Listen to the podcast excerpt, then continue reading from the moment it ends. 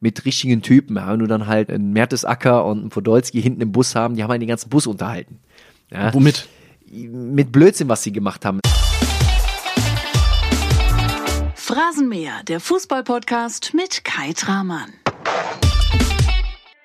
Moin Moin, heute gibt's den zweiten Teil im Phrasenmäher mit Marcel Jansen und heute wird's lustig und auch ein bisschen wild, denn der Marcel spricht über die alten Zeiten, er spricht über seine Zeit beim FC Bayern, über die Nationalmannschaft und natürlich über den Start seiner Karriere bei Borussia München-Gladbach. In Teil 1, den du dir natürlich in deiner Podcast-App jetzt nochmal anhören kannst, hatte Marcel ja bereits sehr ausführlich, so kennen wir ihn, über sein Amt als HSV-Präsident gesprochen und er hat, und das kann ich jetzt nochmal betonen, sich richtig viel Zeit für den Phrasenmäher genommen und er hat sich richtig viel Mühe gegeben. Denn bei unserem vierstündigen Treffen im Hotel Elysee in Hamburg hat er ganz genau erklärt, was ihn so beschäftigt und wie viel er dem Fußball schon jetzt zu verdanken hat. Eine kleine Bitte an dich, vielleicht kannst du den Phrasenmäher, mein kleines Herzensprojekt, ein bisschen unterstützen. Vielleicht hast du ja Lust, den Phrasenmäher beispielsweise einmal zu bewerten. Bei iTunes könntest du eine positive Bewertung hinterlassen. Da würde ich mich schon mal riesig freuen. Wäre ein geiles Ding. Ich sage vorab besten Dank. Und nun geht's los mit dem zweiten Teil mit Marcel Jansen. Den Anfang, den macht gleich der fiese Tim Wiese.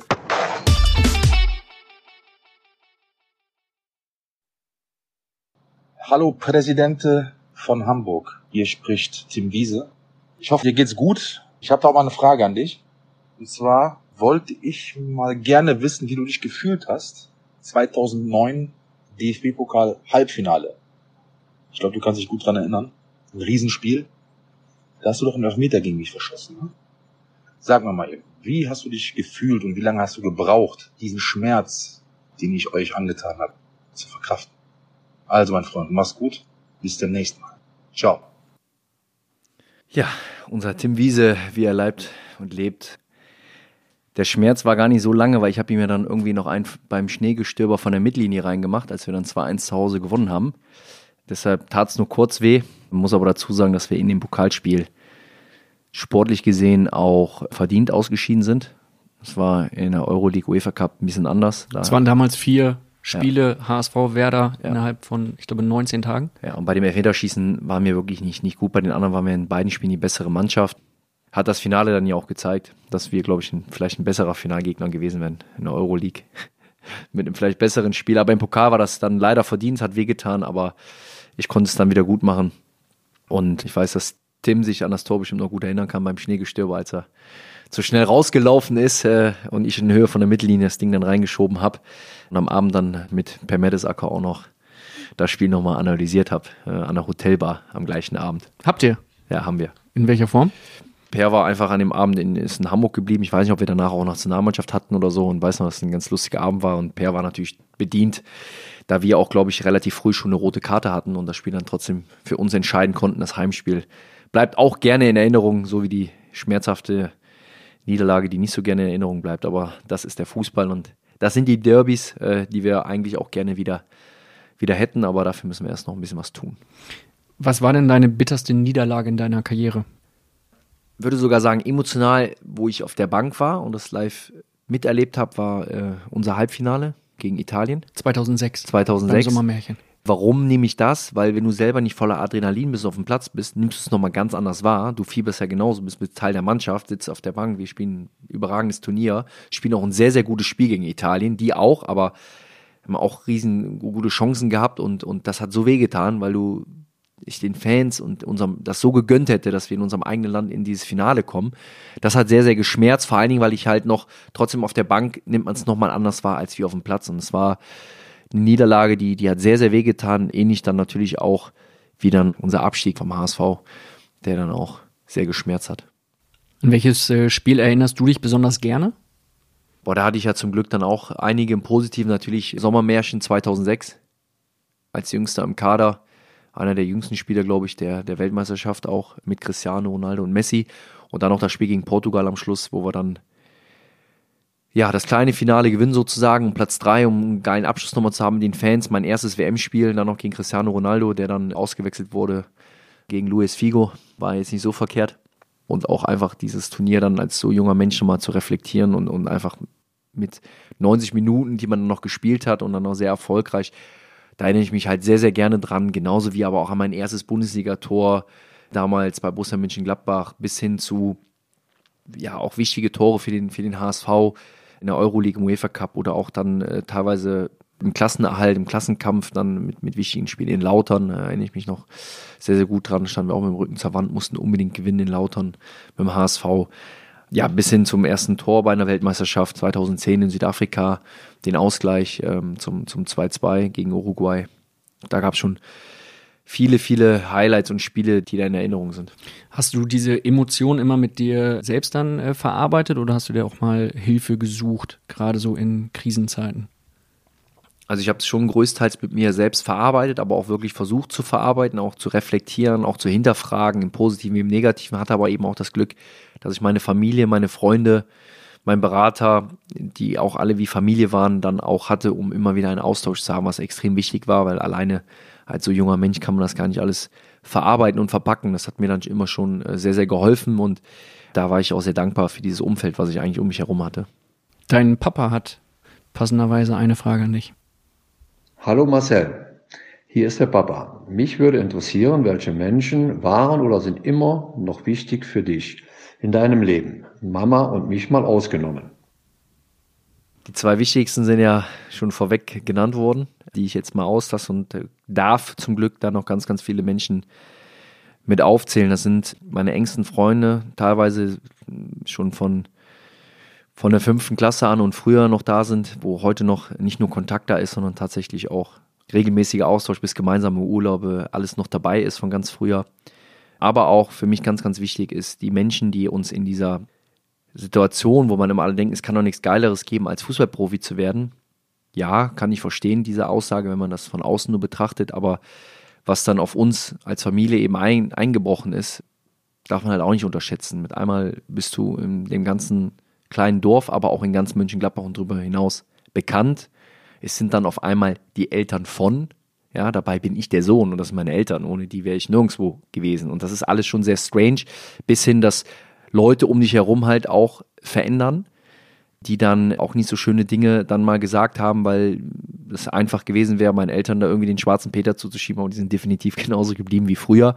Und deshalb, um auf die Frage zu antworten von meinem Papa, gerade die Menschen, die in dieser Phase ähm, und aus diesem Geschäft, wie der Gerd van Bruch, wie Henrike Hering, die Sekretärin vom Gerd, wie Stefan Bergel, und das ist derjenige, der dich in Sachen Finanzen Genau, berät? ja, Finanzversicherung einfach immer da war, auch nicht nur für mich, sondern vor allem auch für meine Eltern da war.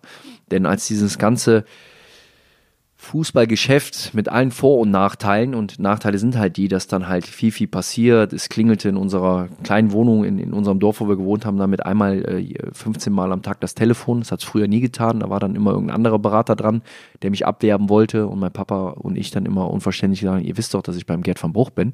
Und es trotzdem alle versucht haben, hinterm Rücken, obwohl Gerd van Bruch immer einer war, der ein Teamplayer war, der anderen auch geholfen hat, der das umgekehrt nie gemacht hat, war dann schon so, sehr, sehr erschreckend. Und diese Menschen haben uns in der Phase, glaube ich, geholfen, dass wir heute, wenn wir zurückblicken und vielleicht mal im Garten sitzen und ein Bierchen trinken oder was auf den Grill schmeißen, dass wir uns angucken, meine Eltern und ich, und sagen können, da sind wir auch irgendwie durchgekommen, dass das auch alles überhaupt noch einen Mehrwert hat. Denn nur das Geld alleine, meine Eltern brauchten es früher auch nicht, um glücklich zu sein. Die sind halt arbeiten gegangen und Papa ist jetzt in der Rente Mama arbeitet noch und wir können zurückgucken und sagen, wir hatten Stützen in der Zeit, auf die wir uns verlassen konnten. Und das war für mich halt auch eine Riesenhilfe.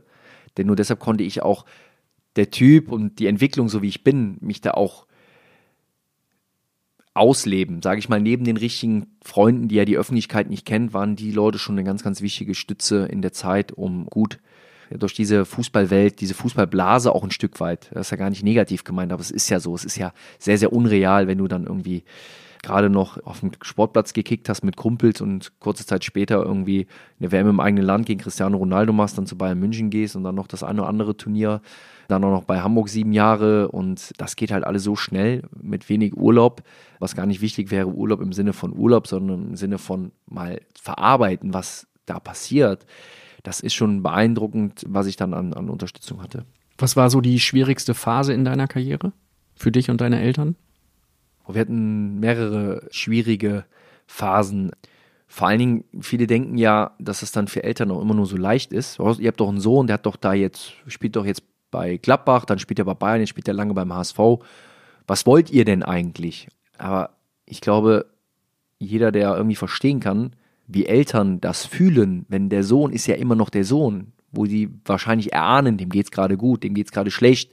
Oh, jetzt hat er ein schlechtes Spiel gemacht, jetzt der ganze Druck, was da auf den einwirkt. Die denken ja wie Eltern. Meinen Eltern ist es ja völlig egal, ob ich da jetzt viel oder wenig Geld verdiene. Die machen sich einfach Sorgen. Und kommt er da zurecht? Was macht er da? Ne? Und ich glaube, all das, das können halt Eltern wissen und beurteilen, wo ihr Kind wirklich dann in diese Situation gekommen ist, wie schwierig teilweise die Situationen äh, sind. Und es gibt nicht den einen, das eine Jahr oder den einen Monat, sondern es gibt die mehreren Phasen, neben den ganz, ganz vielen schönen Phasen, die dann auch mal, wo dann das Gefühl ist, das fliegt so gerade, das, das ist so und dann wirst du irgendwann aber auch schnell wieder auf den Boden der Tatsachen äh, zurückgeholt, äh, sind es gesundheitliche Rückschläge, Schicksalsschläge innerhalb der Familie, bei den Eltern, bei einem selber durch eine Verletzung, wo du dann nicht so teilnehmen kannst oder, oder, oder Abstiegskämpfe, wo du dann als jemand, der, ich immer gewinnen will, mega ehrgeizig ist, dann aber immer wieder von der Realität eingeholt wirst, dass du gerade leider das Ding nicht komplett drehen kannst. Du bist nur ein Teil von und das tut dann schon richtig weh.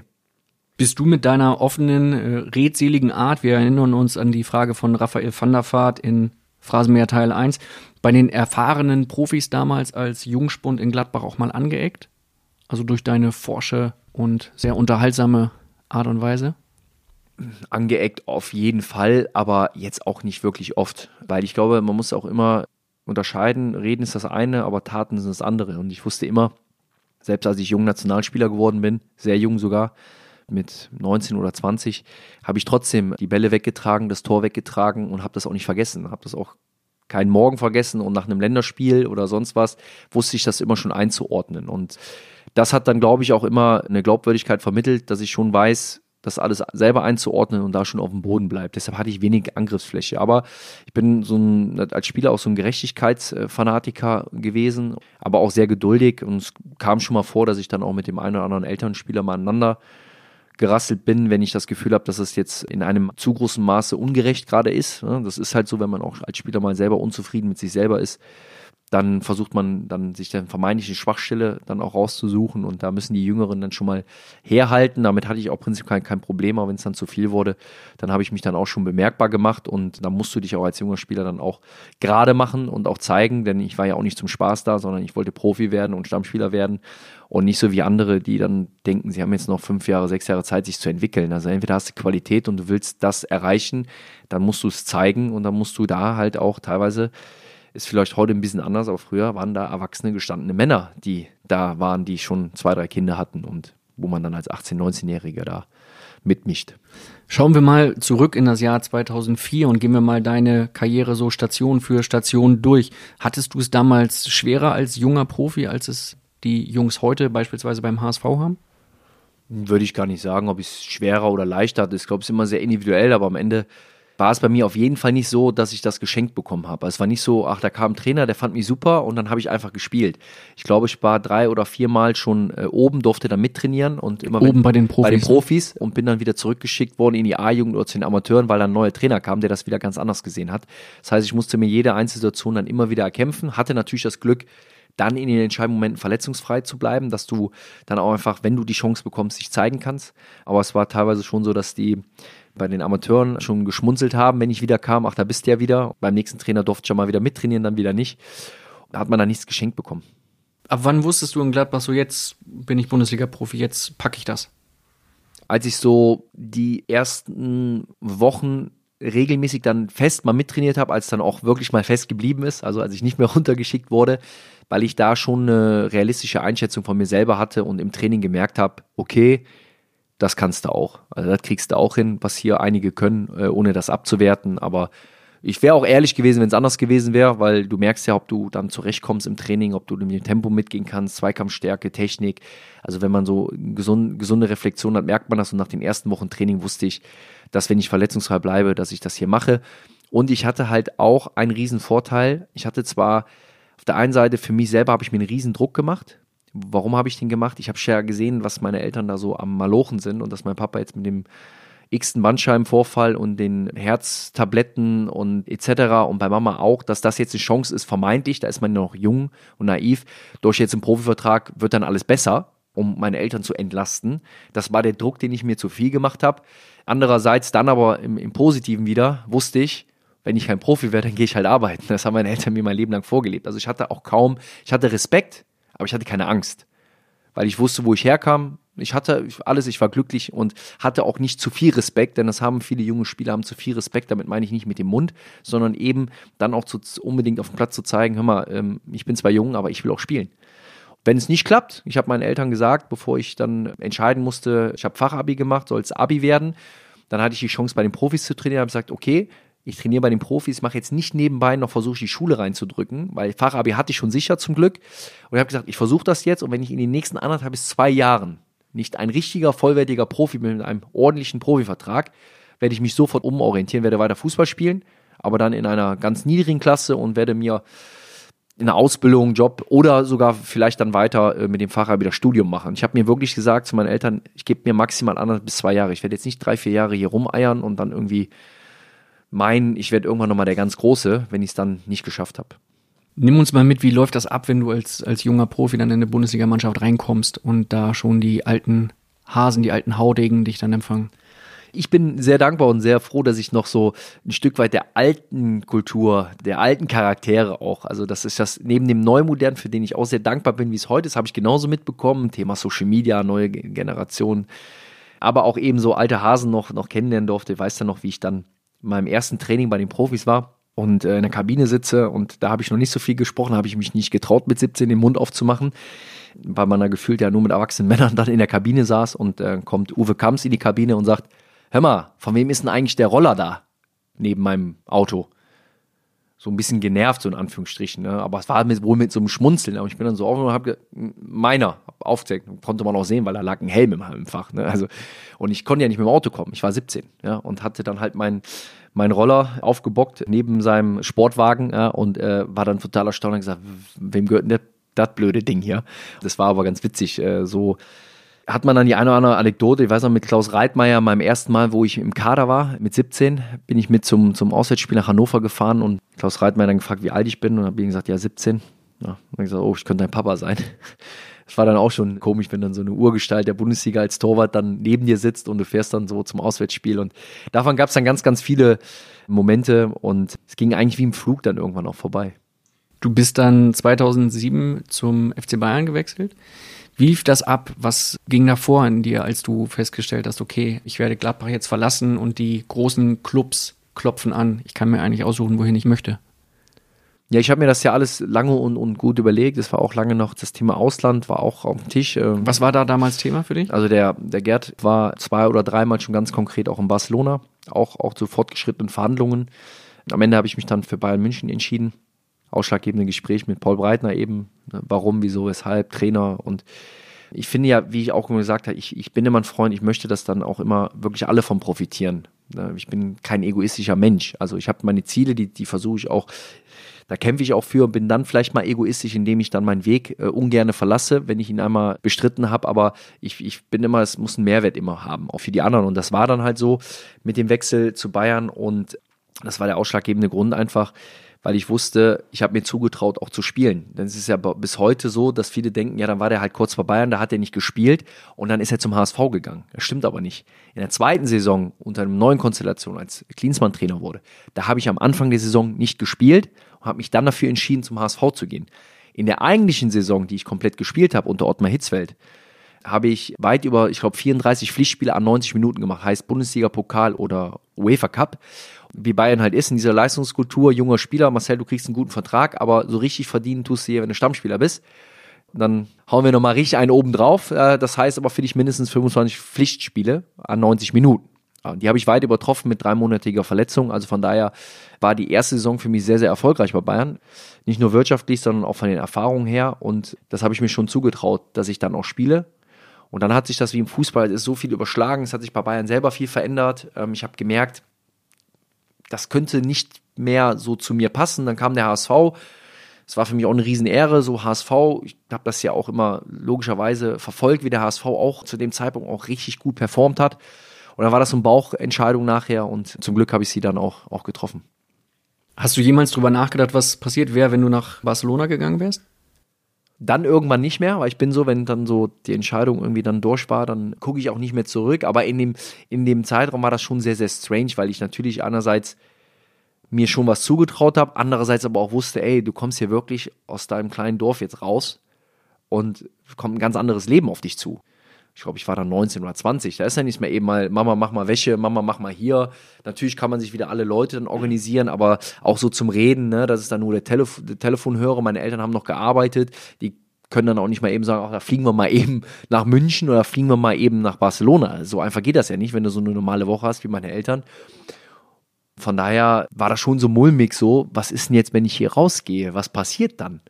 Also davor hatte ich schon einen riesen Respekt und habe mich dann in München aber, aber gerade dank auch Ottmar Hitzfeld, der es einfach geschafft hat, so eine Atmosphäre zu schaffen, auch, auch wohlgefühlt, auch, auch mit den Menschen dort, mit, den, mit der Geschäftsstelle, war das dann auch, wurde das einem Spieler dann auch nicht wirklich schwer gemacht, sage ich mal, aber es ist trotzdem schon ein Schritt gewesen, sage ich mal, ne? rauszugehen.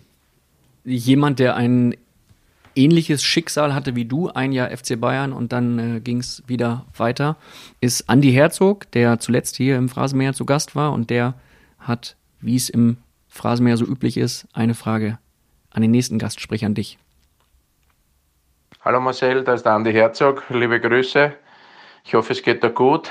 Ich hätte eine Frage an dich. Wir haben ja eines gemeinsam. Vergangenheit bei Bayern München, beide aber nur ein Jahr bei Bayern, beim FC Bayern München. Und jetzt wollte ich dich fragen, wie bei dir das Jahr so verlaufen ist, wie du das alles weggesteckt hast und was du über den Verein hältst. Ich meine, dass er ein toller Verein ist, braucht man nicht reden, aber ich wollte nur wissen, wie deine, deine Zeit bei Bayern München war, ob die auch so turbulent war wie bei mir und weiterhin alles Gute und schau, dass du den HSV wieder nach oben bringst, gell? auch als Werder-Spieler. Hamburg gehört in die Bundesliga. Alles Liebe, ciao. Ja, erstmal vielen Dank an Andreas Herzog. Ja, ich habe es gerade schon mal angerissen. Es war für mich wirklich mal raus von zu Hause, ganz weit, also ganz weit weg. München ist ja dann auch nicht nur von der, von der Flugzeit her, sondern auch vom ganzen Logistischen dann doch anders, als wenn man von Düsseldorf 20 Minuten nach Gladbach fährt. Ja, und dann beim wirklich großen FC Bayern zu sein, jetzt bin ich gut aufgenommen worden, wie ich schon erwähnt habe. Es war halt auch gut, dass ich war schon Nationalspieler. Das heißt, ich hatte da natürlich Schnittpunkte direkt mit Poldi, mit Basti und mit, mit, mit Philipp und mit Miro.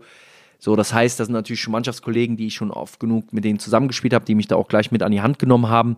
Hatte auch einen, einen guten Rat immer zu, zu Olli, Olli Kahn, der auch sich immer mit den sehr für die Jungen eingesetzt hat. Das denkt man vielleicht gar nicht so, wenn man das nicht so richtig weiß. Olli war immer eigentlich da mit auch am Tisch und für mich war das erste Jahr sehr, sehr intensiv, auch emotional, weil von zu Hause raus, dann ist es da natürlich ein ganz anderes Tempo, ist eine ganz andere Erwartungshaltung, da ist jedes Spiel muss gewonnen werden, du hast einen ganz anderen Konkurrenzkampf. Jetzt lief das für mich bis zur Verletzung, die habe ich mir sogar bei der Nationalmannschaft zugezogen, die war dann bitter, da habe ich mir, ich glaube, alle Bänder gerissen und bin dann Monate, zwei, drei, zweieinhalb Monate ausgefallen, dann noch mit Aufbautraining nach drei, dreieinhalb Monaten war ich wieder da. Da habe ich Angst gehabt, dass ich vielleicht dann gar nicht mehr den Anschluss finde. Zum Glück war es anders. Ich habe dann relativ schnell wieder gespielt, sonst wäre ich auch nicht auf die weit über 30 Pflichtspiele gekommen. Deshalb das erste Jahr kann ich einen Haken machen, hingewechselt, junger Spieler gespielt. Werde auch nie vergessen, die letzten Worte damals von Uli Hoeneß, der mich dann nach dem letzten Spiel äh, zu Hause gegen Hertha war das, glaube ich, in der Abend gesagt, sensationelles Jahr, super Saison und freue mich auf die nächste mit dir.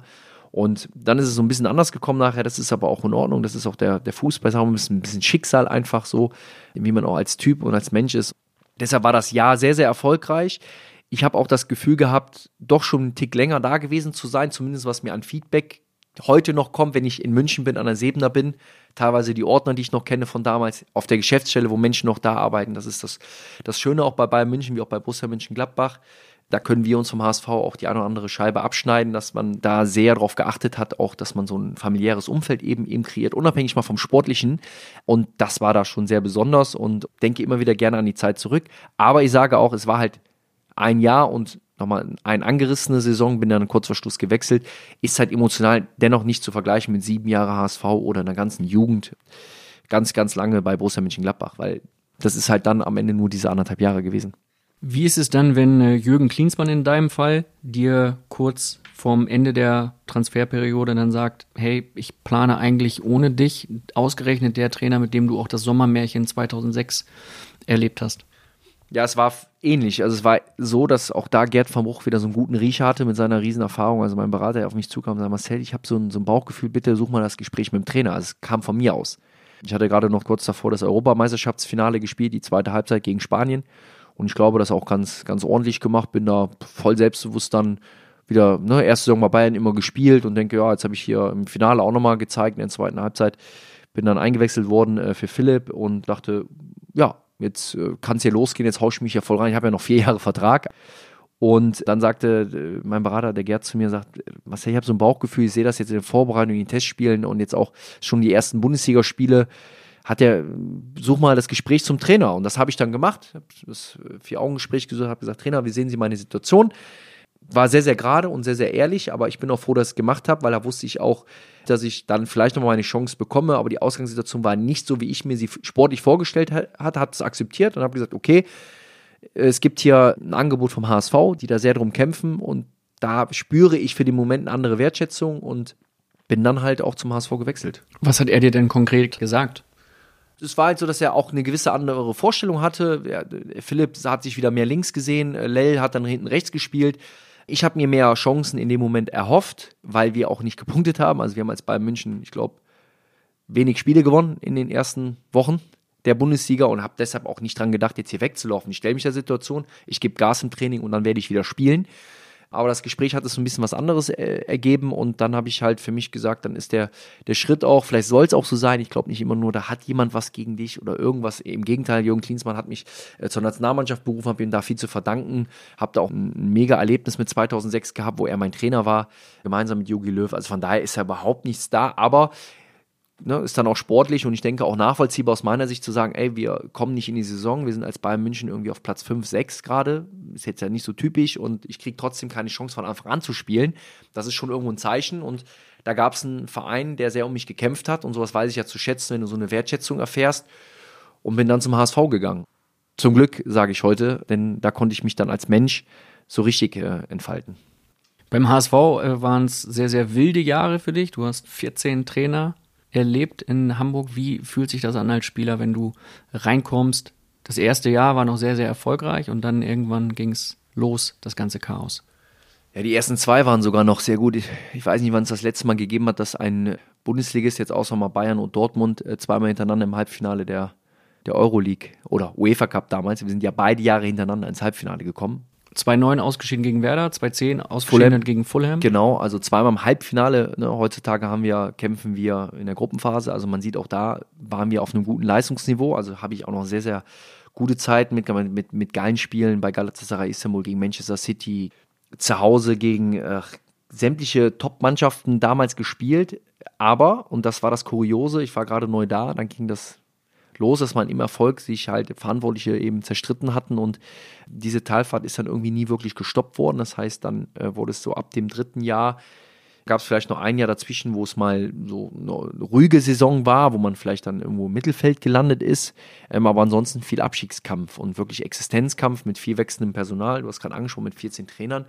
Jetzt muss ich sagen, für mich selber persönlich war es nicht so schlimm, weil ich ein Spieler war, der das von zu Hause mitbekommen hat, ich habe mir immer in die eigene Nase gefasst. Ich habe nie die Ausreden gesucht am Sportdirektor, der jetzt entlassen wurde, am Trainer oder an meinen Mannschaftskollegen, weil wenn ich das auch gemacht hätte, dann wäre ich nicht mehr akribisch und ehrlich in meiner eigenen Arbeit gewesen. Denn es gibt keinen Trainer dieser Welt, der dich nicht spielen lässt irgendwann, vielleicht manchmal nicht am Anfang, das gibt es aber auf Dauer, wenn du eine ganze Saison nimmst, wenn du besser bist als der andere gerade, weil jeder Trainer möchte gewinnen. Und mein Papa hat mir dann immer noch gesagt, ich kann mir meinen Chef auch nicht aussuchen, also mecker nicht, sondern mach. Du wirst dafür äh, gut entlohnt und so. Und deshalb war das für mich immer selbstverständlich. Was es aber schwierig gemacht hat und wo ich ja dann auch davon betroffen war, viele andere Spieler, jüngere Spieler, Spieler, die noch nicht so in Hamburg angekommen sind, etc., hätten natürlich, denen hätte es gut getan, etwas ruhigeres Umfeld zu haben. Wenn du dann gefühlt halbjährlich dann irgendwie immer neue Verantwortliche hast, ist es halt schwierig, gerade für diese Spieler, die vielleicht noch mehr an die Hand genommen werden müssen, weil sie nicht so ein Umfeld haben wie ich. Mein Umfeld war sehr gefestigt. Also es konnte turbulent sein, wie es wollte. Bei mir hatte alles irgendwie eine klare Struktur. Das konnte man da auch widerspiegeln, dass egal, ob wir fünf Jahre hintereinander gegen Abschied gespielt haben, ich habe es am Ende immer, glaube ich, auch durch Leistung geschafft, wieder bei der Nationalmannschaft zu sein oder dabei zu bleiben. Und trotzdem hätte ich mir auch gewünscht, natürlich in der Entwicklung her mit dem einen oder anderen Menschen länger oder Mitspieler diesen Weg zu gehen. Und ähm, das waren dann in den Jahren leider äh, viel zu viele und das hat natürlich dann auch, auch Energie gekostet, wo du dich als junger Spieler mit Themen auseinandersetzen musstest, was ich heute sage, eigentlich hätte ich doch einfach nur Fußball spielen sollen. Das war, war nicht so gut. Andererseits musst du dich aber auch der Situation stellen. Und es gab ja auch mal berechtigte Kritik, in Anführungsstrichen berechtigt, wenn man nicht weiß. Sagen wir mal, es gab auch den einen oder anderen, der mal gesagt hat, ja, und dann haben wir dich immer, nach jedem Spiel stehst du da vor der Kamera und hast dann was erzählt. Verstehe ich auch, der eine oder andere Fan, der es so gesehen hat. Die wissen ja nicht, warum ich da stand. Wenn der Pressesprecher zu mir kommt und sagt, ich brauche jetzt mal einen, der reden kann. Und ich sage dann, nee, nimm, nein, Cello, bitte. Was soll ich machen? Ja, und am Ende habe ich es gemacht, weil ich sage, du kannst auch nichts sagen. Und ich durfte dann auch mal Dinge sagen, die nicht nur so geradlinig sind und man da jetzt irgendwie rumwindet und Dinge verschönert. Und ich hätte viel, viel weniger gerne gesprochen, sondern eher dann irgendwann Erfolge gefeiert, aber irgendwann musste einer davor, der schon lange da ist, der schon mal alles erlebt hat und der irgendwie sich dann dahinstellt und irgendwie sich gerade macht. Und ich hätte es mir gewünscht, dass es oft nicht ich gewesen wäre, weil ich es für mich gar nicht brauchte und wollte. Aber andererseits waren wir oft in sehr, sehr schwierigen Situationen. Ist es da so als Fußballer, dass man irgendwann dann mal so zu den klassischen Floskeln greift in einem Interview? Das ist eine Frage, die in der Facebook-Gruppe mit dem Namen Phrasenmäher aufkam. Ich glaube, es können die Fans ja am besten selber beantworten, indem sie äh, Interviews hören von Spielern und sagen, ist das mehr ja, Floskel? Hast du so oder? für dich als Profi da so ein paar Sprüche auf Lager gehabt, wo du gedacht hast, komm, wenn ich da jetzt hingehe, gerade Spiel gerade abgepfiffen, gerade verloren, jetzt gehe ich vor die Kamera, erzähle da einen vom Pferd und dann geht's ab in die Kabine? Also ich will nicht sagen, ich habe bestimmt auch Floskeln benutzt, habe dann aber auch versucht, das dann nochmal anders zu unterfüttern. Weil es gibt ja Floskeln, die machen einfach, einfach dann Sinn. Sind ja auch nicht umsonst solche Floskeln da. Nur halt, wenn die dann irgendwann gar nicht mehr unterfüttert werden oder auch, auch eine Reflexion des Sportlers dazukommt, warum er jetzt darauf kommt, dann wirkt es natürlich dann irgendwann echt so für den Fan und Zuschauer nicht befriedigend. Ne? Und das habe ich schon versucht, glaube ich, das müssen aber die Fans selber beurteilen, das ein bisschen anders zu gestalten und, und dann auch mal, vielleicht auch mal Dinge zu sagen, die jetzt, wie gesagt, nicht irgendwo vorher standen. Ich hatte ja auch gar keine Zeit, mich vorzubereiten. Ich bin ja auch dann nach dem Spiel mit einer riesen Enttäuschung vor die Kamera. Und jetzt muss ich dann auch schon abends mal auf meine Zunge beißen, habe dann aber auch versucht, jetzt nichts zu sagen und nur irgendwie alles schön zu reden, ist halt auch nicht so gut im Sport. Welchen Trainer hättest du gerne länger gehabt beim HSV? Bei welchem Trainer sagst du, Mensch, den haben sie zu früh abgesägt? Ach, ich weiß gar nicht, was dann, wie die Einzelsituation war, ob man dann entscheidet, war es jetzt früh zu spät, sondern wenn ich jetzt die Frage, welchen Trainer hätte ich gerne länger gehabt, dann eigentlich erstmal prinzipiell jeden, denn, denn ich finde, egal für wen, das zählt ja nicht nur für mich, äh, Qualität setzt sich durch und dann ist es gut, wenn du eine Konstanz hast, nämlich einen Trainer, der der Mannschaft was vermitteln kann, was hängen bleibt und was auch fruchtet. Und wir hatten ja auch erfolgreiche Phasen und Zeiten. Wenn ich mich erinnere an, an, an Martin Johl zum Anfang, das war Wahnsinn, was wir da mit einem kleinen, dünnen Kader eigentlich rausgeholt haben aus der Mannschaft. Das war dann leider nach einem Jahr leider dann auch zu Ende. Bruno Labbadia, ja, wo, wo man Top-Ansätze nicht nur gesehen hat, sondern so eine Halbserie, ich glaube sogar mal als Tabellenführer der Bundesliga abgeschlossen hat, als HSV. Klar, wenn es danach dann doch nur Platz 5, 6, 4, 3 war äh, oder 8, hat das auch Gründe, aber man hat gesehen, da steckt ein Potenzial und natürlich wäre es gut, wenn man dann auch so ein bisschen einfach mal versucht hat, so eine Konstanz damit reinzubringen. Aber am Ende weiß man ja auch nicht als Spieler, was hat er jetzt dazu beigetragen, auch welche Rolle hat der Trainer selber gespielt. Kam es auch vom Trainer aus, ist ja nicht immer nur so, wie man es von außen wahrnimmt. Aber ich hätte den einen oder anderen Trainer natürlich gerne länger gehabt. Das fand ich zum Beispiel das, was bei der Nationalmannschaft mir gut getan hat. Ich kannte Jogi Löw, wusste, was sein Verständnis für Fußball ist, was er verlangt von dem Spieler, was er taktisch, spieltechnisch eben will und ich konnte da mitreifen, konnte so viel lernen, weil er auch als Konstanz immer da war. Also auch mir hätte das sicherlich sehr, sehr gut getan, dann auch beim HSV mit dem einen oder anderen Trainer einen längeren Weg zu gehen. Da gab es dann erfolgreiche Zeiten, die sind dann aber leider dann äh, unterbrochen worden, beziehungsweise kamen dann äh, neue, neue Personen. 2015 folgte dann dein Entschluss, du beendest deine Karriere und dein Ex-Mitspieler David Jarolim hat eine Frage dazu. Servus, Cello. Ich habe eine Frage an dich. Bereust du es äh, manchmal noch bis jetzt, dass du die Karriere so früh äh, beendet hast? Ja, danke für die Antwort. Ciao. Jaro, sehr guter Kapitän übrigens, einer unserer richtig guten, guten Führungsspieler auch angenehmer Mensch. Nee, also bereuen tatsächlich überhaupt gar nicht. Im Gegenteil. Klar, das wusste ich nicht die ganze Zeit. Ich war natürlich auch sehr, sehr angespannt, diese Entscheidung zu treffen, ablösefrei zum ersten Mal in der Karriere, 29.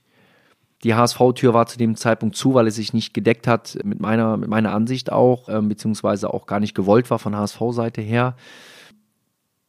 Und dann habe ich eben die Entscheidung getroffen, boah, jetzt für einen anderen Verein das nochmal alles wieder aufzuwühlen, das musst du eigentlich über mehrere Jahre dann machen, damit es authentisch ist, weil ein, zwei Jahre so und ob es dann halt vier, fünf Jahre geworden wären, das weiß man dann nicht. Und da habe ich halt eben die Entscheidung getroffen, nicht nochmal für einen anderen Verein jetzt aufzulaufen. Und bereut habe ich es dann zum Glück im Nachhinein nie, hatte aber wirklich Phasen, wo ich sehr, sehr unsicher war, wo ich wirklich gedacht habe, boah, war das jetzt wirklich so gut? Und die größte Erkenntnis, wo ich eigentlich so meinen kompletten Frieden dann geschlossen habe, war zu dem Zeitpunkt, als ich wieder angefangen habe, im Amateurbereich Fußball zu spielen. Denn da habe ich wieder gemerkt, warum ich überhaupt irgendwann mal angefangen habe mit Fußball und warum Fußball eigentlich Fußball ist.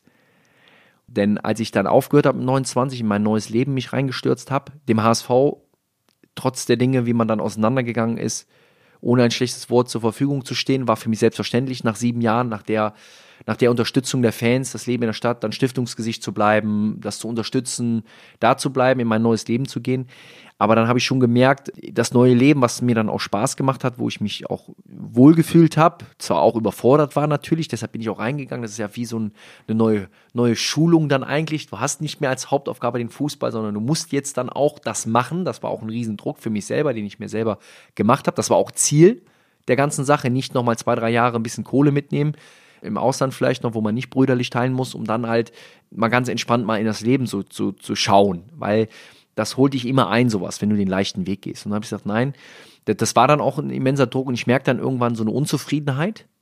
Deshalb auch zu Jahre zur Frage, ich merke den Unzufriedenheit. Man hat halt schnell erstmal Gewicht extrem zugenommen, ne, weil du halt in Meetings bist, überall steht Essen, du hast natürlich nicht mehr die Leute für dich kochen, ja, du bist dann nur äh, unternehmerisch in Anführungsstrichen unterwegs und merkst dann auch, dass du gar nicht mehr darauf achtest, mal abzutrainieren, irgendwie mal, ne, kommt ja alles zu kurz, dann gehst du mal, mal ein bisschen joggen, aber es reicht ja am Ende nicht. Du hast ja keine Konstanz und du hast gerade dein ganzes Leben Leistungssport gemacht. Wie viel hast du zugenommen?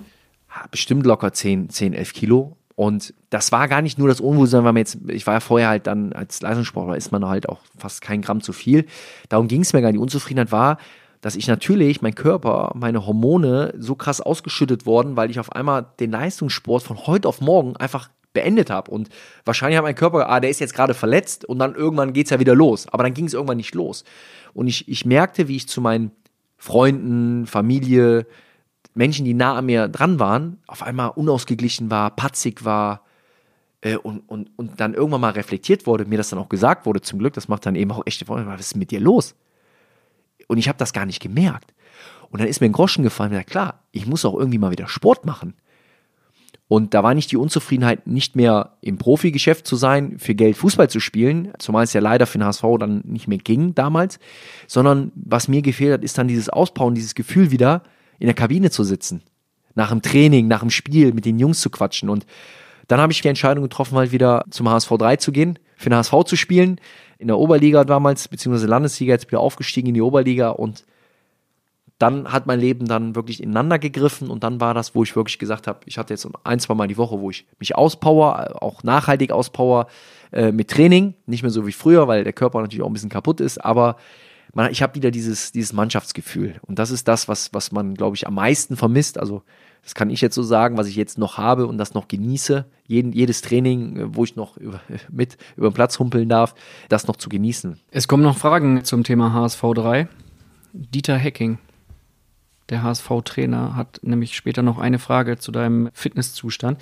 Erst einmal aber die Frage 2015, der HSV wollte dich nicht mehr. Wie ist das abgelaufen? Wie hat man dir das erzählt? Aber was heißt, der HSV wollte nicht mehr? Es gab, der Vertrag wurde nicht ja, verlängert. Ja, genau. Vertrag ja. wurde nicht verlängert, schräglich wurde nichts Neues angeboten. Das war eine, eine, eine Entscheidung der, der Vereinsführung damals. Das habe ich dann akzeptiert, war in der Hinsicht äh, enttäuscht, dass ich gesagt habe, okay, man hat es gar nicht versucht, weil man hat nicht mal das Thema irgendwie aufgemacht. Also es wurde so ein bisschen unter den Deckmantel gesteckt, so ja, können wir ja eh nicht bezahlen. Ne? Danach, glaube ich, wussten die Verantwortlichen, dass es mir nicht um Geld ging. Spätestens als dann bekannt wurde, dass ich komplett aufhöre mit Fußball. Aber ich habe gemerkt, so ein bisschen, was ich gar kein Vorwurf ist, was ich auch gut fand, vielleicht war es auch genau richtig so, dass ich diesen Schritt dann auch gehe, Und ich war ja nicht enttäuscht oder verbittert und habe dann gesagt, dann spiele ich nicht mehr. Ich glaube, jeder, der mich dann erlebt hat und kannte, äh, weiß, dass, dass ich das schon aus einer eigenen Überzeugung machen konnte. Ich habe ja auch zwölf Jahre lang bei drei Traditionsvereinen, vor allem beim HSV und in der Nationalmannschaft mitspielen dürfen. Das heißt, mir hat nichts gefehlt. Aber es war schon so, dass ich dann in dem Moment sehr, sehr enttäuscht war. Nicht, weil man nicht mit mir jetzt bricht, sondern weil ich geglaubt habe, dass man mich als Typ überhaupt gar nicht verstanden hat, die ganzen Jahre. Die Konstante, die eigentlich da war, nämlich ich war der, der in den meisten Zeiten immer Nationalspieler war, trotz Abstiegskampf. Also ab die Fahne auch immer mit hochgehalten. Bin sehr kommunikativer Typ, ja. Als Rheinländer bringt man auch viel Energie mit. Und ich habe einfach das Gefühl gehabt, dann auch gemerkt, die verstehen das gar nicht, wie ich bin und wie man mich anpackt. Und dann war es auch konsequent dann zu sagen, man, man glaubt auch, dass vielleicht bei den Spielern irgendwo, nicht nur bei mir, gab es ja noch ganz andere, die dann jedes Jahr wieder neu diskutiert wurden, die dann so, wo man sagt, man muss hier einen neuen Weg gehen. Ich glaube, dass das dann auch, wie man dann gemerkt hat, nicht das Kernproblem des Vereins war. Und das habe ich akzeptiert, das war in Ordnung. Und hat man ja auch danach gemerkt, dass ich mich nicht, so wie andere dann irgendwie, die dann sich so richtig auskotzen über ihren Verein. Denn eins ist auch klar, der Fan, der ins Stadion geht, der kann nichts dafür, was gerade für gute oder schlechte Entscheidungen gefallen werden im operativen Tagesgeschäft. Das ist für mich persönlich dann vielleicht eine Enttäuschung und habe so meinen Rucksack, den ich dann tragen muss. Aber die Fans, die ja gefühlt ihr Leben lang ins Stadion gehen, alles zusammenkratzen und immer für den HSV da sind, die können nichts dafür. Und deshalb habe ich mich immer dann auch zurückgehalten und gesagt habe, wenn ich hier trotzdem helfen kann, sagt Bescheid. Meine Tür ist immer offen, weil ich hatte hier geile sieben Jahre. Und hier ist halt der Weg zu Ende. Das muss man dann akzeptieren, da muss man sich auch selber gerade machen. Es hat mir auch viel gebracht, weil ich dann einfach das versucht habe zu, zu reflektieren und ähm, am Ende ist dann gar nicht entscheidend. Klar, die Art und Weise ist auch immer, immer so ein Thema, aber ich sag mal, in so schwierigen Zeiten, wenn es um so viel geht, ist es auch nicht immer ganz einfach. Wie ist das abgelaufen dann? Ja, man hat uns zum Gespräch eben, eben bestellt, hat uns halt mitgeteilt, dass man hier den Weg zu Ende geht. Das habe ich erstmal akzeptiert, habe aber auch gesagt, ich hätte es vom Zeitpunkt besser gefunden. Sagt doch einfach, wir müssen erstmal gucken, dass wir die Liga halten. Vorher können wir sowieso nicht über Verträge reden, weil das ist erstmal das Wichtigste, dass wir uns alle im Ziel unterordnen. Es wurde dann aber früher gemacht. Ja, das war schon dann irgendwo vom Zeitpunkt her fand ich es nicht gut und auch von der Art und Weise, weil ich einfach gesagt habe, sagt doch einfach, wir müssen hier erstmal Erfolg haben. Vorher können wir auch mit keinem über irgendwelche Verträge reden oder über irgendeine Zukunft. Und ich glaube, das, das war so das Einzige, was ich da kritisieren kann. Und am Ende ist es eine Entscheidung, die, die man getroffen hat und vielleicht auch aus deren Sicht ja dann auch, auch konsequent und, und logisch war. Eine Mannschaft, in der es für dich wesentlich reibungsloser lief, ist die von dir schon erwähnte Nationalmannschaft. Du hast zwei Weltmeisterschaften gespielt, bist zweimal WM-Dritter geworden, hast eine Europameisterschaft gespielt, bist äh, dort Vize-Europameister geworden 2008. Das ganz große Ding 2014 hast du knapp verpasst. Wie ist das aus deiner Sicht damals abgelaufen? Ist eine Frage, die ich noch oft gestellt bekomme, für die, die es halt noch wissen, wie, wie das halt kurz vor dem Turnier eben war, nämlich mit dem Spiel im, ich glaube, März oder April gegen Chile, wo ich Stammspieler war. Ein Testspiel damals. Äh, Testspiel, äh, Stammspieler sogar war, als Linksverteidiger und mir in dem Spiel ganzen Bänder gerissen habe und wusste, OP und WM ist damit gelaufen. Ist die Frage natürlich oft gestellt, wie war das dann für mich und eigentlich wärst du ja vielleicht dann auch Weltmeister geworden und und und. Ganz ehrlich, ich fühle mich nicht als ob ich nicht dabei gewesen wäre. Ich bin Ende 2005 zu einer tollen Mannschaft hinzugekommen, bin super aufgenommen worden und durfte ab Ende 2005 einen Weg mitgehen, in dem wir in vielen Turnieren immer mindestens im Halbfinale waren und, und knapp mal äh, gegen Spanien 1 zu verloren haben, weil Spanien diese Übermannschaft hatte. Trotzdem haben wir gefeitet. WM 2006, dramatisch ausgeschieden im Halbfinale. 2010 auch mit einem sensationell guten Turnier gegen halt auch wieder zu dem Zeitpunkt immer noch top spanische Mannschaften dann, wo wir uns dann geschlagen geben mussten, aber ein Riesenturnier gespielt haben. Und ich war überall dabei, durfte überall mit dabei sein, habe auch immer fairen Umgang bekommen, auch selbst 2010 bin ich sogar verletzt angereist noch, ohne Fitness eigentlich. Da habe ich so viele schöne Zeiten und Erinnerungen, Turniere mit den Fans äh, miterlebt, vom, vom Sommermärchen angefangen, dass ich finde, zu egoistisch zu werden, dass ich sage, dass mein Leben sich geändert hätte, wenn ich jetzt auch nominell Weltmeister geworden wäre, weil ich dann auf dem Platz stand oder auf der Bank saß. Das habe ich wirklich nicht. Ähm, ich habe mich riesig gefreut für die Jungs, fand das so geil, dass wir uns endlich belohnt haben für einen ganz langen Prozess, den wir, den wir gegangen sind, wo wir immer knapp gescheitert sind und dann sollte es so sein. Und ich habe äh, natürlich sportlich gesehen gab es da eine Enttäuschung, weil man natürlich äh, bei einem Turnier dabei sein musste. Aber ich hatte ja auch eine Chance, das zu verarbeiten, weil ich habe mich im April, sagen wir mal, schwer verletzt, bin operiert worden. Ich wusste, dass alleine der Yogi Löw und das Trainerteam mich noch sogar in den erweiterten Kader berufen haben. Ich war ja sogar noch im 30er-Kader. und musste deshalb auch meine Urlaubsplanung noch ein bisschen vorsichtig sein. Äh, habe aber gerade dann noch das Relegationsspiel so gerade hinbekommen, ohne Fitness, gegen Kräuter Fürth, was wir dann erfolgreich bestritten haben. Alleine diese Wertschätzung dann noch im erweiterten Kader zu sein, ist, glaube ich, schon eine Geste genug gewesen für, für eine ganz lange tolle Zeit bei der Nationalmannschaft. Und ich habe mich für die Jungs, vor allen Dingen für die Fans, einfach gefreut, dass wir das Ding nach Hause holen konnten. Und deshalb bin ich Fußballspieler geworden, nicht um meine eigenen Titel zu zählen, sondern ein Teil einer Mannschaft zu sein. Und das äh, habe ich sehr, sehr positiv wahrgenommen. Ich war dann, äh, als das klar war, dass nicht mehr nachnominiert wurde, war ich dann in den USA, habe in Los Angeles meinen Urlaub gemacht und weiß noch, wie wir dann da äh, den Sieg gefeiert haben mit meinen Kumpels. Das war sensationell. Du hast gespielt mit Poldi, Schweini, Lahm, Klose, auch mit Typen wie Tim Wiese, Per Mertesacker. Was erlebt man da alles auf Reisen im Mannschaftsbus? Ja, wir hatten eine, eine gute Mischung mit starken und guten Charakteren, was schon, glaube ich, so ein bisschen einzigartig war, auch in der Nationalmannschaft. Ich glaube, auch diese Dauer, wo man immer erfolgreich war, also immer zu den Top 3 äh, gehörte, hat ja auch immer so ein bisschen auch mit so einer Charakter, so einer Mannschaft zu tun. Sonst ist, funktioniert sowas, glaube ich, auch gar nicht, wenn man überlegt, das sind ja dann fast zehn Jahre, ja, oder länger, wo man einfach kontinuierlich, das war ja nachher sogar schon selbstverständlich für den Deutschland-Fan, für den Deutschen, naja, das läuft schon irgendwie. Halbfinale war gesetzt. Ja, da war gesetzt und das ist ja eigentlich überhaupt nicht so, wenn man mal ehrlich ist. Es gibt ja noch andere tolle Nationen, die auch guten Fußball spielen. Aber ich glaube, das war einfach, weil es ein, eine Atmosphäre beim DFB gab, innerhalb der Mannschaft mit richtigen Typen. Ja, wenn du dann halt einen Mertesacker und einen Podolski hinten im Bus haben, die haben halt den ganzen Bus unterhalten. Ja. Womit? mit Blödsinn, was sie gemacht haben. Es ist einfach wieder eine Lockerheit. Ich glaube, jeder kennt die Art äh, von Poldi äh, schon tausendmal miterlebt. Das, das bringt halt immer wieder auch eine nötige Lockerheit bei diesem ganzen Druck, bei diesen ganzen Zielen, die man hat, bei dem, wo alle ja auf uns geguckt haben. Du dann einfach so gute Typen in einer Mannschaft hast, auch eine gute Mischung hast. Ich erinnere mich gerne an, an, an Bernd Schneider, an Schnicks, ja, an Thorsten Frings. Was ähm, haben die gemacht, die Jungs? Ja, jeder hatte so seine eigene Rolle. Es geht nicht für das, boah, was hat jetzt der eine gemacht, diese oder was hat sie ausgezeichnet? Ja. Was sie ausgezeichnet hat, ist einfach, dass sie alle irgendwo nicht nur Stars waren, sondern zum Anfassen waren. Und ich glaube auch Basti, ja, als, als Führungsspieler. Also das war einfach eine Mischung von jung, alt, die glaube ich schon einzigartig war, so zumindest wie ich es gespürt habe von der Intaktheit auch, wenn man Mannschaftsabende hatte, wenn man rausgegangen ist. Es war unglaublich viel, sich auch immer wieder innerhalb des Hotels getroffen wurde, um abzuhängen, um, um sich auszutauschen und das hat das schon irgendwo ausgemacht. Und ich glaube, das hat man dann auch gespürt, dass wir als Mannschaft halt eben sehr, sehr gut funktioniert haben. Und ich finde dann auch so, so, so ein Miro Klose, so ein bisschen so sinnbildlich, so für mich zumindest jemand, über den finde ich dann auch teilweise mal bei Bayern am wenigsten geredet wurde, nach außen hin, der aber eigentlich das meiste geleistet hat. Weil es für ihn selbstverständlich war. Ja, ich weiß noch, dass einfach so Spielertypen wie Miro Klose sind einfach einzigartig.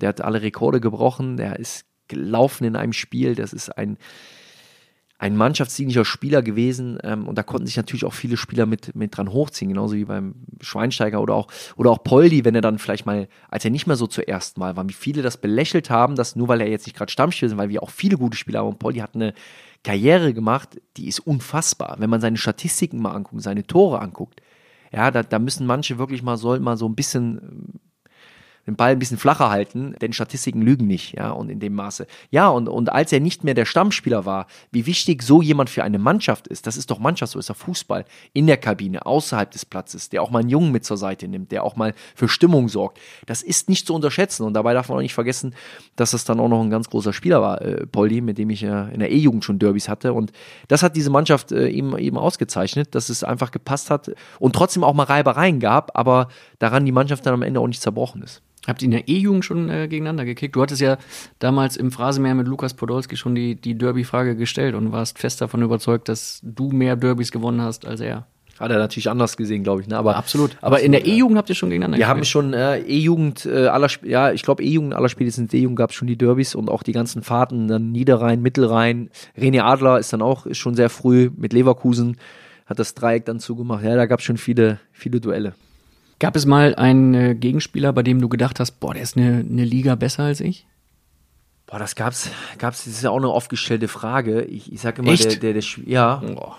Ist, Echt? Der schwierigste Gegenspieler ist man immer selber. Also. Sind das jetzt hier so die abgedroschenen Fragen, die ich hier raushaue? Nee, überhaupt nicht. Aber in der. Ja, wenn du der, sagst, oft gestellte Frage, ist harte Kritik, harte Kritik im Phrasenmeer. Nee, vielleicht nur in der Jugend, glaube ich, war es öfters so. Dass mir das passiert ist, dass ich dachte, Alter, was war das heute für, für ein Gegenspieler? Ich war nicht immer so der größte von 1, jetzt 1,91. Früher war mal in der Wachstumsphase auch mal andere Phasen, wo ich eher einer der kleineren Schmächtigen war. Und da hat sie dann mal Spiele, wo Leute von der Athletik her gegen schon viel weiter waren. Ey, das hat keinen Spaß gemacht. Da hast du gedacht, ey, wie soll das mal funktionieren, ne? Hat aber auch einen Ehrgeiz irgendwo angespornt. Im, im Profigeschäft gab es nicht den einen Spieler, wo ich gesagt habe, boah, mit dem auf der Seite, da haben wir alles äh, auseinandergenommen, wie, wie man so schön sagt, und alles so erfolgreich gestaltet. Oder auch gegen den und den, das war immer weil das Gute ist, wenn du Glück hast, eine intakte Mannschaftsleistung bringst, kannst du natürlich dich viel mehr auf deine eigene Performance konzentrieren. Beispiel dann 2006 gegen Cristiano, was der kann, wissen wir heute. Ja, aber dadurch, dass wir als Mannschaft auch einfach gut gespielt haben, konnte ich mich auch auf meine Aufgabe konzentrieren. Ich hatte dann auch andere Spiele, egal jetzt ob im Verein oder auch mal bei der Nationalmannschaft, wo einfach wir als Mannschaft nicht so gut gespielt haben und ich selber dann auch direkt Probleme bekommen habe und gedacht habe, was ist das für ein Tag heute? Und das konntest du dann nicht unbedingt immer an dem Gegenspieler festmachen, sondern dass du dann einfach vieles selber, natürlich auch ich selber nicht gut gespielt habe und dann fällt das halt noch mehr ins Gewicht, weil auf einmal musst du halt kompensieren. Ja, es ist halt so eine Verschiebung, wenn dann eben das Zusammenspiel mit dem linken Mittelfeldspieler, der vor dir steht, taktisch mitarbeitet, dein rechter Nebenmann, dein Innenverteidiger und umgekehrt. Und genauso habe ich mal wahrscheinlich Spiele gehabt, wo ich denen nicht helfen konnte. Und das merkt man dann ganz schnell. Und dann merkst du auch ganz schnell, dass, weil jeder kicken kann in der Bundesliga, dass das nicht den einen Namen gibt, wo das so einen Tag hast, wo du sagst, heute klappt gar nichts und dass das nicht personengebunden ist. So war das zumindest mit meiner Erfahrung dann auf ganz hohem Niveau. Aber ich muss schon sagen, so vom, vom Training her war ich dann schon froh, dass ich selten selber, also in Pflichtspielen gegen Ribéry spielen musste. Das war dann, war ich dann nicht ganz undankbar, weil das ist halt schwierig, wenn ein Offensivspieler auf dich draufkommt, der beidfüßig ist, der schnell ist ohne Ende, der auch noch einen kleinen bulligen Körper hat und am Ende du weißt ja gar nicht, was er macht, weil er weiß es selber nicht, aber mit einer überragenden Technik, das ist eigentlich im 1 zu 1. Ist das gar nicht äh, zu verteidigen, wenn, weil du hast keine Chance als Abwehrspieler. Und das hat Ribéry oft genug gezeigt, selbst jetzt noch in seinem, in Anführungsstrichen, höheren Alter, dass du einfach mit so einer Qualität, wenn du dann nicht gut gedoppelt wirst von deinem Nebenmann oder Vordermann, dann siehst du halt alt aus. Bei jemandem, der so eine Qualität hat, ist das dann schwierig. Und da gibt es ein paar Spieler von auf der Welt. Meistens ging es dann bei mir noch so einigermaßen gut, aber ich glaube, oft gegen Ribéry zu spielen, das wäre sehr frustrierend gewesen. Ne? Den hättest du doch zum HSV holen können jetzt. Ja, wir müssen sparen. Zwei, drei goldene Steaks auf den Tisch, dann kommt er. Müsste Frank vielleicht noch als Sponsor mit einsteigen, ja? könnte man drüber reden. Wirst du jetzt als Ex-Nationalspieler in der Oberliga beim HSV 3, deiner neuen Mannschaft, über die wir sprechen wollen jetzt, wirst du da oft getreten auf dem Platz, weil du der große Bundesliga-Star bist, der nochmal Oberliga spielt? Nein, überhaupt nicht. Man spürt natürlich bei dem einen oder anderen dann einen anderen Ehrgeiz, also im Positiven, aber ich muss sagen, das hat mich auch positiv, ich würde nicht mal sagen unbedingt überrascht, aber trotzdem ist es ja so eine Frage, so was passiert dann? Und es hat das wieder gespiegelt, was ich auch glaube, an dem Positiven im Amateurfußball, an dem Großen. Es ist halt, wie es halt ist. Es ist dann halt so und ich habe da nie Probleme gehabt. Es war auch nie überhart oder, oder sogar eher so, dass die dann nicht in den Zweikampf gegangen sind. Das war es auch nicht. Also hier und da hat es schon mal gekracht, aber alles vernünftig, alles sportlich. Und äh, habe da in, in den zwei Jahren jetzt keinerlei schlechte Erfahrungen, eher positive Erfahrungen gemacht dass man da nach dem Spiel dann auch mit allen abgeklatscht hat und sagt, das ist eher, wurde eher so positiv aufgenommen. Was macht denn besonders Bock für dich in der Oberliga? HSV 3. Was Bock macht, ist eigentlich schon, wenn du, meine Woche sieht ja so aus, dass ich von morgens bis abends in Termin bin, sowohl HSV als auch mit meinen eigenen ähm, Tätigkeiten. Und es gibt für mich nichts Besseres, wo ich runterkommen kann und abschalten kann, wie abends um 19.30 Uhr dann auf dem Fußballplatz zu stehen egal bei welchem Wind und Wetter, mit meinen Jungs und dann einfach Kopf abschalten, Training, Kicken, Trainingsspiel gewinnen, nachher in der Kabine noch, wenn man es verdient hat, ein Feierabendbierchen und dann einfach wirklich ganz, ganz herzliche, aber einfache Gespräche zu führen mit wieder verschiedenen Altersgruppen, extrem viele junge Spieler dann dabei. Ich bin ja auch noch jung, aber ich bin, wenn ich werde jetzt 34 und dann 20-Jähriger sitzen, die ein paar Tage Unterschied. Das ist einfach, da bin ich dankbar für. Da, da komme komm ich runter, dann komme ich abends nach Hause, falle auf die Couch und kann am nächsten Morgen zufrieden wieder aufstehen. Aufstehen geht da manchmal nicht so leicht, weil der ja. Körper natürlich nicht mehr so mitmacht wie früher und auch einige äh, Verletzungen da sind, die du halt nicht mehr reparieren kannst, aber solange es irgendwie geht, ist eigentlich gerade das Training in der Woche und natürlich dann aber auch bei dem Ehrgeiz, wenn die Woche einigermaßen lief im Training für mich, dann will man natürlich dann auch irgendwie so ein bisschen spielen und das dann unter Flutlicht dann freitags abends in Norderstedt, wo ja auch viel Tradition ist, ja, wo ich sag mal immer im Garten von Uwe Seeler, dann da nochmal so spielen zu dürfen. Man sieht dann so 200 Leute, den Grillstand, Kumpels, die dann auch das Spiel gucken kommen und so. Das ist schon geil, ja, und das ist einfach, ist für mich immer mit einem Lächeln, wenn ich zur Anlage komme und weiß, jetzt gleich darf ich einfach mal trainieren. Da bin ich auch nur der Mitspieler, der Mannschaftskamerad. Da bin ich dann auch nicht der Ex-Nationalspieler, Ex-Bundesligaspieler, Präsident, sonst wer. Ich habe gesagt, Jungs, hier bin ich Marcel oder Cello, ne, hier und alles andere ist woanders. Und das äh, macht einen Sau Spaß und gibt mir so viel Energie für alle anderen Aufgaben eigentlich, dass ich sehr dankbar bin, dass ich Teil überhaupt dieses Amateurfußballs sein darf. Das gibt mir unglaublich viel. Bist du noch fit? Jein. Also ich glaube, für den Rahmen, wenn man sieht, wie viel ich trainieren kann, das ist ja nicht so oft, ist es in Ordnung, könnte besser sein. Ich versuche dann eher über meine Qualität zu kommen. Deine Fitness ist ein großes Thema beim HSV. Es wird äh, viel darüber gesprochen, viel darüber diskutiert. Dieter Hecking, der HSV-Trainer, der ja eigentlich für die Zweitligamannschaft verantwortlich ist, möchte dir an dieser Stelle einmal eine Frage stellen und bitte antworte ehrlich danach. Ja, Marcel, meine Frage an dich wäre natürlich, ich höre natürlich viel Gutes, dass du dich immer noch sportlich betätigst, aber warum reicht die Kraft nur für 30 Minuten bei der dritten Mannschaft in Hamburg? Ich würde mir gerne mal selber davon überzeugen, ob das wirklich an dem Trainer liegt da, der dich da vielleicht falsch einsetzt, oder ist es wirklich dein körperlicher Zustand, der ja nur für 30 Minuten reicht? Und wenn das so ist, warum ist das so? Das wäre meine Frage. Soll ich die Hupe nehmen? Nein. Äh, nein, nein, nicht, nicht bei einer Frage von Dieter Hecking, das geht nicht. Ist nicht erlaubt. Nein. Nein, ich wäre jetzt gar nicht gegen Dieter Hecking, ich wollte jetzt nicht gegen unseren Trainer schießen. Nein, Quatsch. Ein sensationelles Trainerteam bei uns, es macht einen Riesenspaß. Das ist auch einer der Gründe, warum ich da bin, weil wir einfach eine zwar spaßige Atmosphäre haben, weil da geht es auch um Spaß, auch wenn es Oberliga ist, ist es natürlich auch nicht mal nur mal eben so, aber es geht auch um Spaß, aber es ist auch trotzdem dabei professionell und das ist dank auch der Trainer und allen anderen, die da mitarbeiten, möglich. Zur Frage konkret, ja, ich meine, äh, für 30 Minuten war jetzt das erste Spiel. Ich hatte nicht so eine regelmäßige Vorbereitung wie, wie die anderen. Das zählt für den Marcel Janssen genauso wie für alle anderen. Das heißt, natürlich kann ich noch nicht auf dem Stand sein, wie wenn ich die Vorbereitung mitgemacht habe. Ich habe vielleicht 50, 60 Prozent beruflich bedingt mitgemacht. Und dann reicht es halt eben nur für, für einen Einsatz äh, für 30 Minuten, aber eigentlich mit einem Doppelpack eigentlich. Eins wurde aberkannt wegen Absatz, war keins, habe ich mir bestätigen lassen von Elbkick. Von daher, was würde ich mir gar nicht Elbkick ist eine Fußballplattform hier in Hamburg, muss man nochmal eben dazu. Ja, genau, die erwähnen. Dann auch Spiele eben ähm, aus der Oberliga äh, zusammenfassen. Aber ich kann Dieter Hacking beruhigen, ich werde nochmal darauf zurückkommen, werde mich dann nochmal gerne in, in einem Training, wo er mein Trainer ist, dann nochmal versuchen zu performen. Dann hoffen wir, dass Dieter Hacking, das muss man bei HSV-Trainer immer dazu sagen, lang genug hier ist dann auf jeden Fall. Was können die HSV-Profis, die Truppe von Dieter Hacking, was können die von der dritten lernen?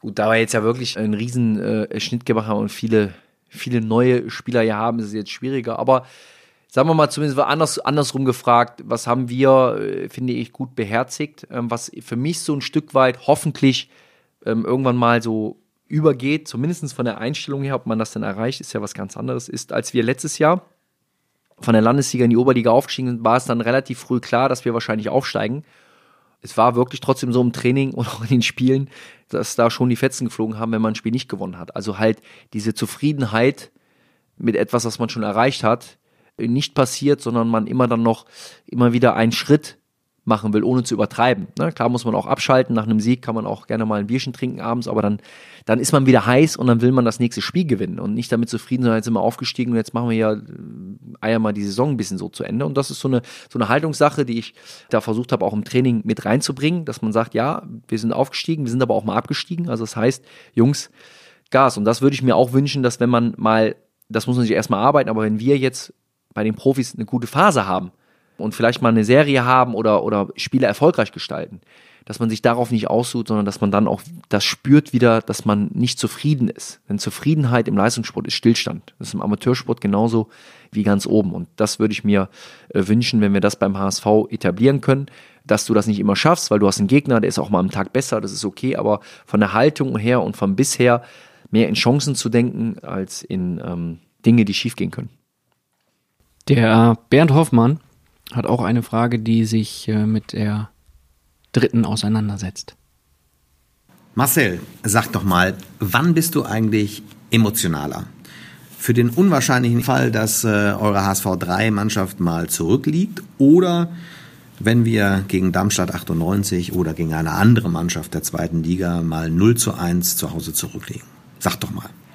Ja, das ist eine sehr unfaire Frage jetzt von Bernd. Ich werde trotzdem nicht die Hupe benutzen, denn er erlebt mich ja bei Spielen. Und er hat es auch richtig zusammengefasst. Es kommt selten vor, dass, wenn ich auf dem Platz stehe, dass wir zurückliegen bei HSV 3. Von daher äh, bin ich dann emotionaler, wenn äh, Dinge dann nicht so klappen, wie wir uns das vorstellen und bin dann auch ja fast mit im Spiel und äh, halte es da oben eigentlich gar nicht aus. Sprechen wir mal über den privaten Marcel Janssen zum Abschluss von Folge 2. Dein Ex-Mitspieler Sven Neuhaus, früher Torwart beim HSV, heute sitzt er im Marketing beim HSV, hat eine Frage an dich. Lieber Marcel, Zwei Jahre haben wir zusammen das Zimmer geteilt vor wichtigen Heimspielen und andauernd ist das Licht angegangen und du hast irgendwelche großen Ideen gehabt, die du mitten in der Nacht noch schnell aufschreiben musstest. Mich würde einfach mal interessieren, nachdem ich jetzt nicht mehr neben dir schlafen muss, störst du immer noch die Leute neben dir, wenn du mitten in der Nacht irgendeine Idee hast und kritzelst die schnell noch eben zu Buche, damit im Endeffekt äh, da was ganz Großes draus entsteht. Das wäre eine Frage, die mich mal bis heute interessiert und die ich dir sonst irgendwann mal privat stellen würde. Lieben Gruß. Ciao. Ja, Svenny, äh, ja, das ist tatsächlich mal passiert. Ich bin dann so jemanden, wenn mich noch was bewegt oder irgendwas einfällt, dann äh, ja, ist schon mal passiert, dass das Licht angegangen ist, mir noch was aufgeschrieben habe, damit ich weiß, es geht auch nicht verloren. Passiert heute ein bisschen weniger, weil ich einfach versuche, mich früher zu organisieren, beziehungsweise auch viel mehr Zeit und Energie natürlich jetzt auch in mein, mein neues Leben stecken kann. Versuche dann schon alles im Kasten zu haben, bevor ich ins Bett gehe. Von daher kann ich den Sven Neuers beruhigen. Ich bin äh, mittlerweile, wenn ich in der Nacht wach werde, ist vielleicht auch altersbedingt, dann muss ich nur auf Toilette. Was hast du alles so neben dem HSV am Laufen? Wo investierst du dein Geld? Du bist ja als Unternehmer aktiv, hast ja verschiedene Beteiligungen. Klär uns mal einmal auf, was da alles stattfindet.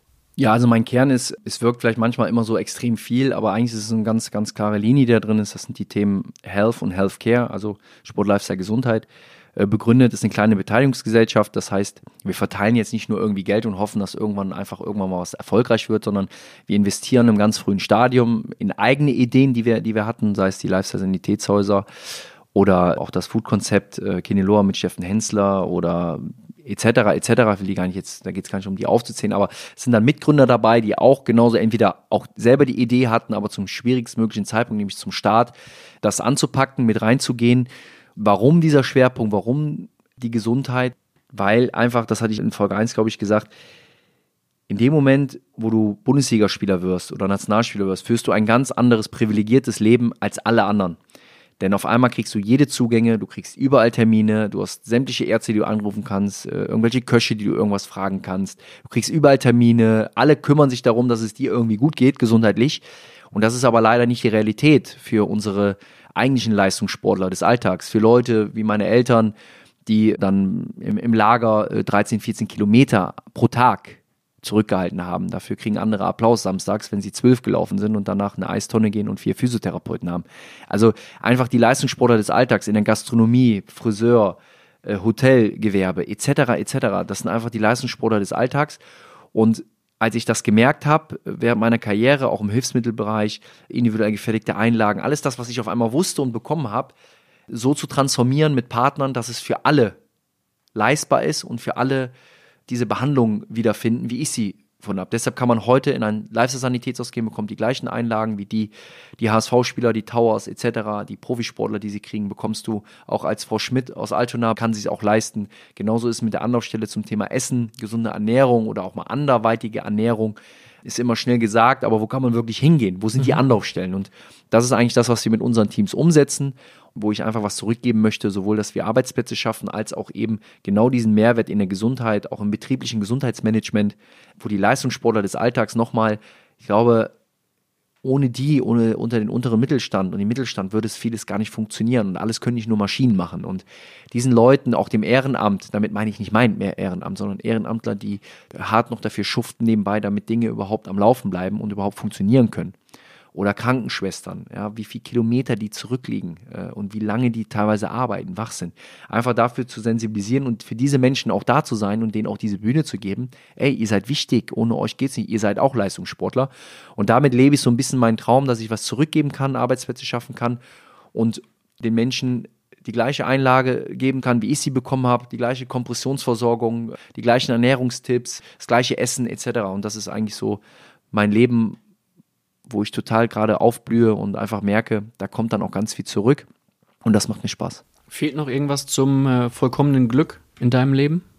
Wenn man immer auf etwas wartet oder sagt, wenn ich das habe, das finde ich immer, ist, ist, der falsche Weg, ist die mhm. falsche Einstellung. Aber klar, ich bin äh, ein Familienmensch, irgendwann so das, das größtmögliche, äh, glaube ich, was man so ist natürlich dann eine eigene Familie dann, dann zu gründen.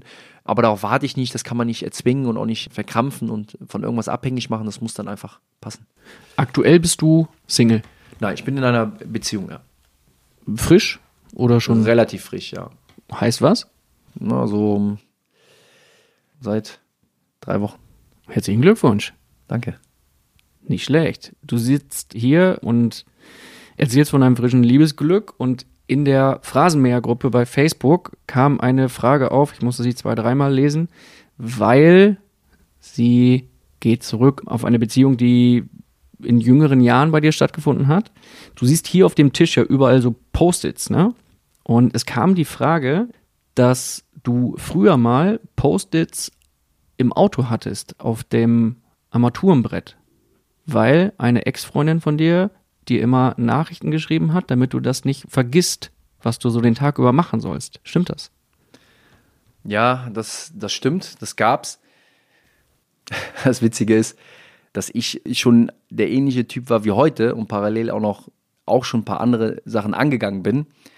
War dann gut, dass ich dann sehr gut informiert war, aber ich hätte mich auch gefreut, wenn auch mal ein bisschen was mit abgearbeitet worden wäre und nicht eine Post-its überall gewesen wäre. Ah, Quatsch. Das heißt, die Dame hat damals dann dir Sachen aufgeschrieben. Die hat viel Zeit gehabt, ja, anscheinend. Echt? Ja. Und die hat dir Sachen aufgeschrieben, die du machen musst?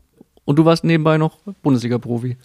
Auch, unter anderem, ja. Das war dann so, wie man so, wenn man jung und naiv ist, dann äh, gar nicht böse, aber das ist dann natürlich dann auch dass ich das dann auch nur aus Überzeugung gemacht habe und nicht nur aus reinen Post-its. Nein, es waren auch ganz nette äh, Dinge dabei, weil man natürlich dann auch eine andere Verantwortung hat, wenn man dann, wir hatten dann auch zwei große Hunde und die müssen ja auch versorgt werden und das ist ja auch wichtig, wenn man sich darum dann kümmert. Eieiei. Und dann war da nochmal eine Freundin und die Geschichte kann man nachlesen, deswegen können wir auch offen drüber sprechen. Mit der warst du äh, zusammen bis zum Winter 2008 und im Herbst 2009 hat sie dann ein Kind bekommen knapp so zehn, elf Monate später von Christoph Metzelder. Wie kam es dazu damals? Da war ich ja nicht dabei, ne, bei der Zeugung, aber ähm, du hast ja gerade die Timeline. Äh, ich will es hoffen.